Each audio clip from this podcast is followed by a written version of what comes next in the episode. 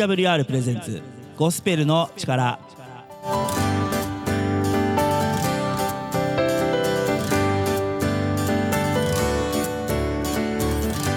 リスナーの皆さんお元気にお過ごしでしょうか？TWR がお送りするゴスペルの力のお時間です。今日のパーソナリティ TWR の中村海がお届けいたします。どうぞ皆さん今日も番組の最後までお付き合いをよろしくお願いいたします。この番組では Twitter で皆さんからのつぶやきを募集しています。この番組を聞いて思ったこと感じたこと考えたことぜひツイッターハッシュタグゴスペルの力ゴスペルの力をつけてつぶやいてください。皆さんからのツイートをお待ちしております。さてパーソナリティの中村海です。皆さんご機嫌いかがでしょうか？月曜日から金曜日に放送している地域の皆さんでは昨日の放送。前回の僕の出演会で3月いっぱいでの、えー、僕のですねこのゴスペルの力の卒業が決定いたしましたというお話をちらっとさせていただいたんですがなかなかねこう1年も続けてきた番組を離れるというのは寂しいものであんまりねしんみりと終わりたくはないし自分としてもこういや皆さんありがとうございましたみたいに泣いて終わるのも嫌だなっていう気持ちでいます。んで最後まで、えっと、前回も言いました最後までにぎにぎしく華々しくね明るく元気にそれこそね未来へ続く終わり方をしたいなと思っています。この年齢に時々ね僕番組で自分の年齢を言っています。が僕の年齢になってまさかえこういう電波に乗るね仕事をするとも思っていなかったしこう、まあ、この番組キリスト教番組ですからキリスト教の仕事をするとも思っていませんでした。なので本当にたくさんの新しい発見新しい経験をさせてもらえたし残る1ヶ月でもね絶対何かまだまだつかめるものがあると思うしそれこそ僕このしゃべりの仕事がきっかけで新たに世界が開けたこともいっぱいあります。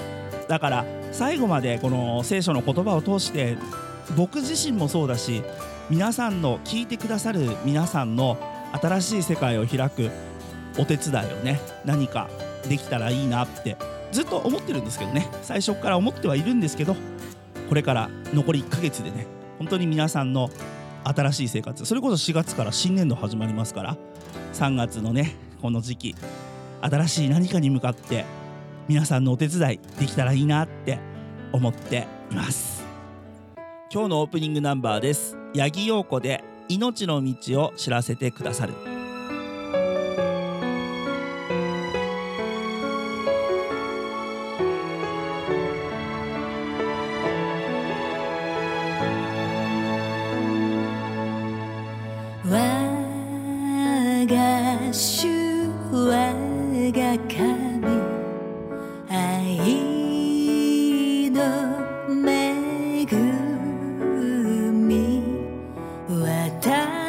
私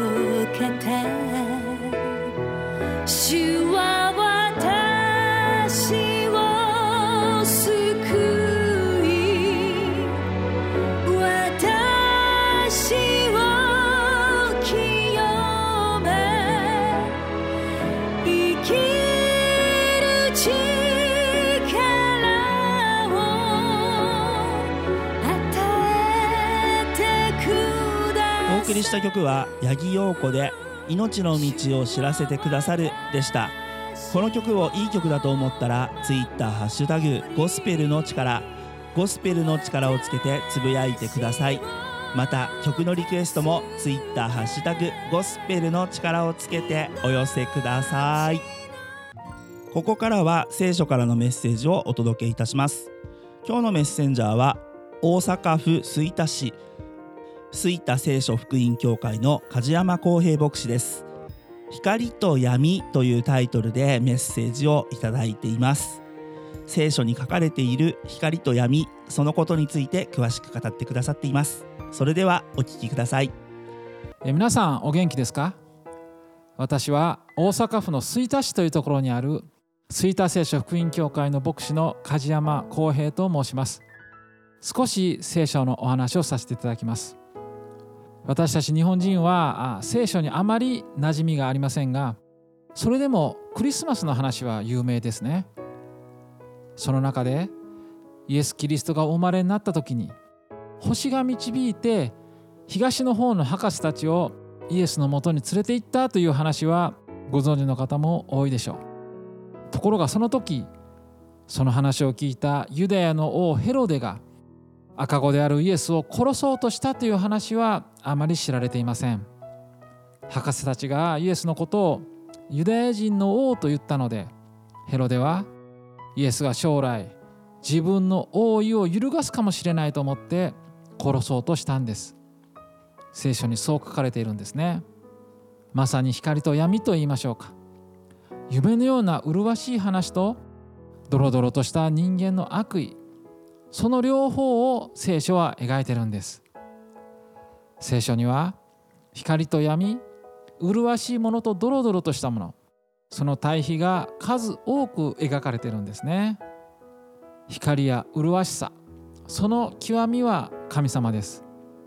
聖書はこの天地万物を作りになった創造主なる神様がおられると教えています。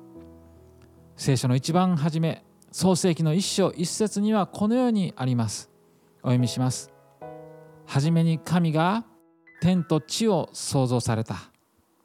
宇宙も地球も植物も動物もそして人間もすべて神様によって作られました。唯一無二のお方。すべてのものの上におられる完全無欠なお方。それが神様です。じゃあ闇とかドロドロとしたものとは何でしょうか？聖書にはサタンや悪霊のことも書かれていますが人間の罪というものもそれに含まれます。そしてこの罪の問題の方が私たちにとって重大な問題なんですね。ローマ人への手紙3章23節という箇所にはこのようにあります。お読みします。すべての人は罪を犯して神の栄光を受けることができずすべての人には罪があると聖書は教えてるんです。罪とは何でしょうか？それは的外れということなんです。神様の完全な清さ正しさという的を外しているということなんです。私たちはどれだけ努力しても神様に受け入れていただけるだけの清さを持つことができません。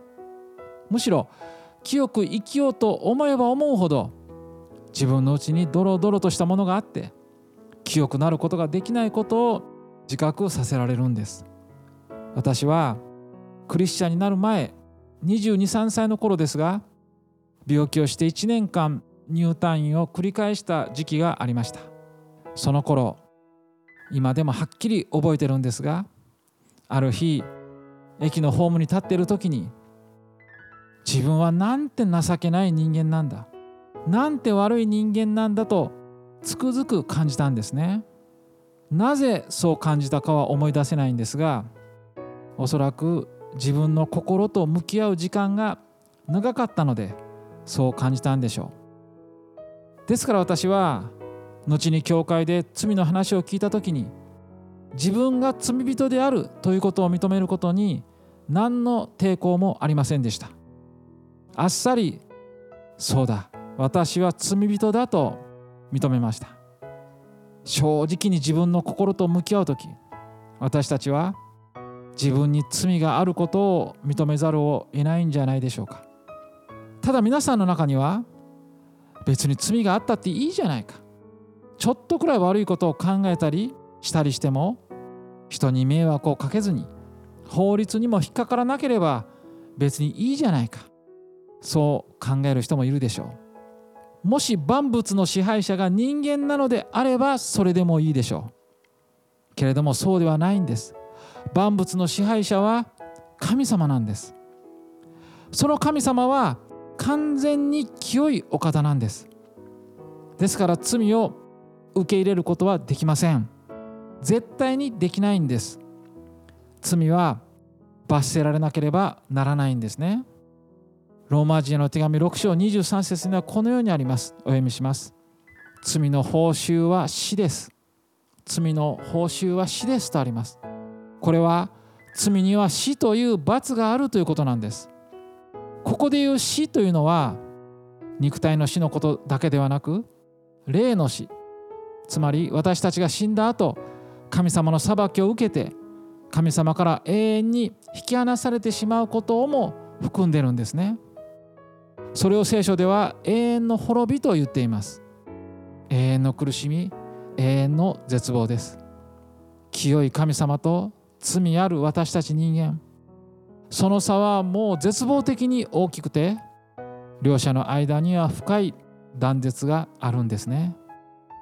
けれども神様はその断絶を乗り越えて闇である人間世界に介入してくださいました。そんなことをする必要は全くなかったのに神様の側から一方的に人間を救おうとしてドロドロとした人間世界に入ってきてくださったんです。それはなぜでしょうか？それは神様が私たちを愛してくださっているからです。神様は今も私たち一人一人をかけがえのない存在として愛してくださっているんです。私たちに罪があっても神様は私たちを深く深く愛してくださってるんです。その愛のゆえに神様は人間を救おうと思われた。そしてそのためにこの地上にイエス・キリストをお使わしになったんです。キリストは神が人となってこの地上に来られたお方でした。ですから当然罪はありません。その罪のないキリストはどのように死なれましたか？そうです。十字架にかかって死なれたんです。あのむごたらしい十字架に貼り付けにされて死んだんです。それは何のためでしょうか？皆さんご存知ですか？私は子供の頃からキリスト教には全く興味がありませんでしたがこの十字架って何？十字架の意味って何？ということには興味があったんです。疑問だったんです。十字架の意味それは私たちの身代わりなんです。私たちの罪の罰を身代わりに受けてキリストは十字架で死んでくださったんです。本来であれば私たち自身が受けるべき罪の刑罰をキリストが身代わりに受けてくださったんです。この身代わりの十字架によって私たちの罪の罰は支払い済みとなりました。神様はキリストの十字架のゆえに私たちを許してくださるんです。実際に私たちにはまだ罪があるんです。けれども神様はその罪をキリストの十字架で罰がすでに支払われたものとして許してくださるんです。聖書の教えの中心は神の裁きではありません。それも確かに書かれてありますが聖書の教えの中心はその罪は許されたということなんです。あなたの罪はすでに許された。神様はあなたのことを愛しておられる。だから安心して神様のもとに戻ってきなさい。そして神様と共に罪許された自由を満喫して喜びに満ちた人生を歩みなさい。それが聖書が教えていることなんです。私たちを束縛するんじゃなくて本当の自由に導いてくれるものなんです。じゃあどうしたらそうなれるんでしょうか？どうしたら罪の許しを受け取れるんでしょうか？それはただ今聞いた話。キリストの十字架は自分自身の罪の罰を身代わりに受けてくださるものだったんだということを個人的に信じ受け入れるということなんです。それを信じ受け入れる時その信仰によって神様はあなたの罪を許してくださりご自分の子供としてくださり永遠の滅びではなくて天国に続く永遠の命を与えてくださるんです。ヨハネの福音書3章16節という箇所にはこのようにあります。お読みします。神は実にその一人子をお与えになったほどに世を愛された。それは御子を信じる者が一人として滅びることなく永遠の命を持つためである。ここにある一人子御子というのはキリストのことです。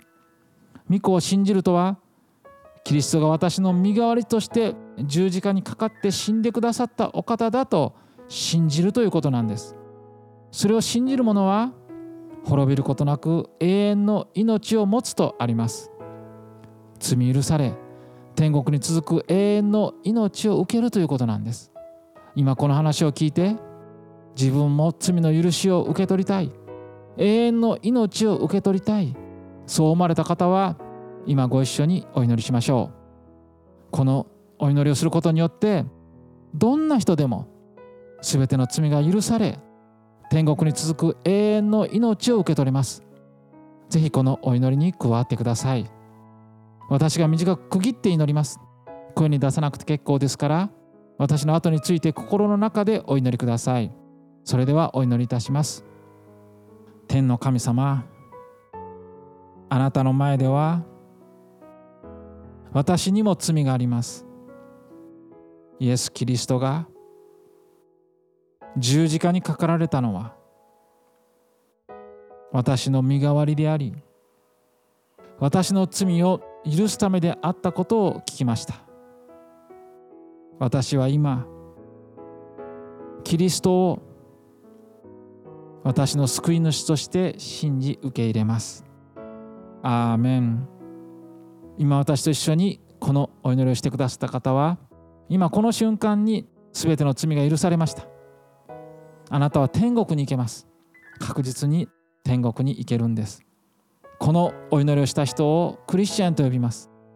私たちクリスチャンはこの神様の愛に感謝しつつ毎週教会で神様を礼拝しています。皆さんもぜひお近くの教会に行ってみてください。あるいはインターネットで教会を検索してみてください。私たちの教会であれば「ツイタ聖書」というワードで検索していただければウェブページが出てきます。ぜひ一度ご覧になってください。教会は皆さんのお越しを心からお待ちしています。初めての方も大歓迎です。ぜひ教会に行ってみてください。神様はあなたのことを深く深く愛しておられます。梶山公平牧師で光と闇というタイトルでメッセージをいただきました。皆さんこのメッセージを聞いてどのように感じたでしょうか？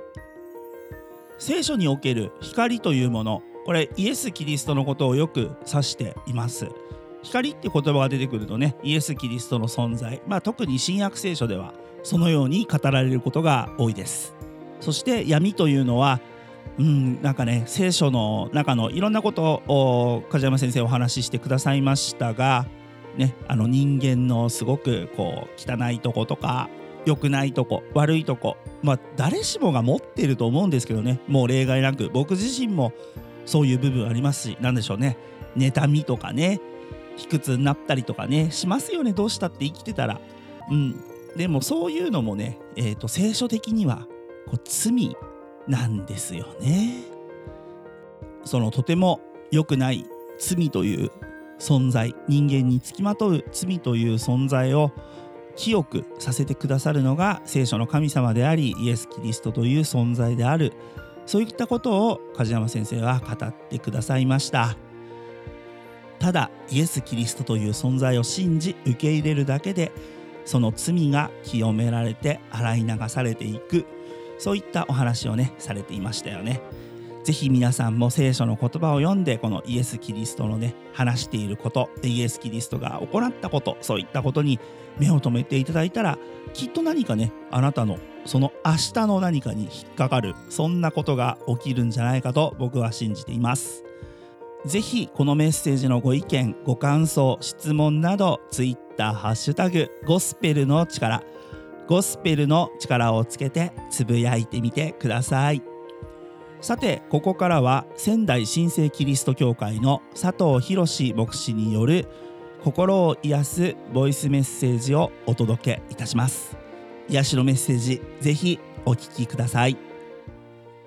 心を癒すボイスメッセージ第3回目。5分間の聖書ストーリー。新しい知恵導く神。あなたは新しい環境にすぐ飛び込めるタイプだろうか。それとも新しいことを始めるには不安や恐れを人よりも持ちやすい方だろうか。新しいことが得意な人であっても新しいことが苦手な人であっても神はすべてをご存知で一人一人に声をかけてくださる。これは一体何を教えているのだろうか。世界中には様々な性格を持った神がいる。ある神は人を奴隷のように支配するだろう。ある神は一人一人個人に対しては全く関心を持たず人々から礼拝の対象として崇められることだけを求めるものもあるだろう。しかしアブラハムに声をかけた神はアブラハムの人生設計を持っておられた。アブラハムがどこに住んで財産をどれぐらい持つようになるのか。さらにはアブラハムの失敗をも通してアブラハムが成長し神を深く知るようになることも神はすべてを前もってご存知でアブラハムを呼び出したのだった。神はどのようにアブラハムに声をかけただろうか。その後主はアブラムに仰せられた。あなたはあなたの生まれ故郷あなたの父の家を出て私が示す地へ行きなさい。そうすれば私はあなたを大いなる国民としあなたを祝福しあなたの名を大いなるものとしよう。あなたの名は祝福となる。神の言葉は実にシンプルだった。生まれ故郷父の家を出て神が示す地に行きなさいというものだった。シンプルすぎると人は安心するだろうか。それとも不安になるだろうか。多くの場合人は不安になるものだろう。神の言葉は多くの場合人の不安や恐れを解消するものではなく従うことに躊躇するようなシンプルすぎることがあるだろう。しかし神が人に難しいことを要求したとすれば果たして人間は答えられるだろうか。もし神の言葉に従うことが何かしらの能力や知性によるのであれば神の技とはもはや言えなくなる。神が人間に求めているのはただ信頼して従うことなのだ。しかしアブラハムにとって神にただ信頼して従うことを学ぶには多くの道のりと時間を経なければできないことであった。それは私たちも同じであろう。神を信じることは大変なことだ。信じた経験のある方であれば誰でも大変であることを感じたことは何度もあるだろう。しかしなぜ神を信じることが大変なのか。それは自分で悩み自分で考え自分の力で何とか乗り越えようとするためではないだろうか。アブラハムは何度も失敗を重ねながらやがて神の方法を学習するようになる。その神の方法は神ご自身にシンプルに従うこと。それを頭で分かっていてもできそうでできないのが人間だ。だからこそ人には神の助けが必要なのだ。神の祝福が豊かにあるように。佐藤博牧師による心を癒すボイスメッセージお届けしました。ぜひね佐藤牧師へのご意見ご感想質問などございましたらツイッターハッシュタグゴスペルの力ゴスペルの力をつけてつぶやいてください。皆さんからのご意見ご感想お待ちしています。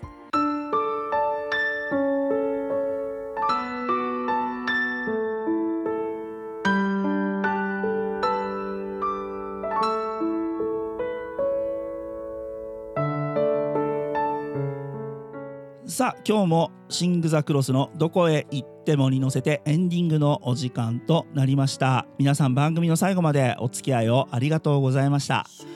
今日のゴスペルの力いかがでしたか？ぜひご意見ご感想ツイッターハッシュタグゴスペルの力。